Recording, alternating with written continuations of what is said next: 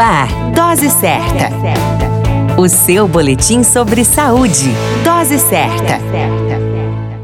Olá, eu sou Júlio Cazé, médico de família e comunidade, e esse é o Dose Certa, seu boletim diário de notícias sobre saúde. E o tema de hoje é tipos de fobia. A fobia é um tipo de transtorno de ansiedade caracterizado pelo medo irracional de uma situação, atividade, lugar, objeto ou animal, mesmo que isso não represente qualquer perigo. As fobias geralmente causam o aparecimento súbito de medo e estão presentes por mais de seis meses. Hoje abordaremos alguns alguns tipos específicos de fobia. Agorafobia. A palavra é usada para designar o medo irracional de lugares abertos, fechados ou de multidões, devido a pensamentos de que pode ser difícil escapar ou de que não terá ninguém por perto para receber auxílio caso apresente sintomas incapacitantes, como pânico ou crises agudas de ansiedade. Fobia social. O transtorno de ansiedade social ou fobia social é caracterizado por uma ansiedade ou medo irracional a situações sociais corriqueiras. A pessoa teme ser rejeitada, humilhada ou avaliada negativamente pelos demais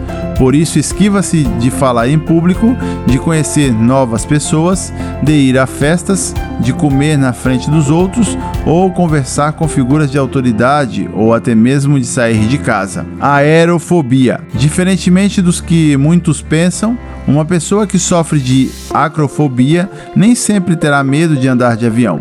Por isso, há um nome específico para o medo irracional de voar, que se chama aerofobia. Existem também algumas fobias específicas a animais, como é o caso da aracnofobia, que é a fobia a aranhas, a ofidiofobia, com medo a cobras, a catizaridafobia, que é o medo de baratas, e a musofobia, que é o medo de ratos. Vale lembrar que as fobias têm tratamento, uma vez que o indivíduo as identifica e se permite tratar vale a pena buscar ajuda. Referências: plataformas digitais relacionadas ao assunto. Hoje falamos sobre tipos de fobia. A qualquer momento retornamos com mais informações.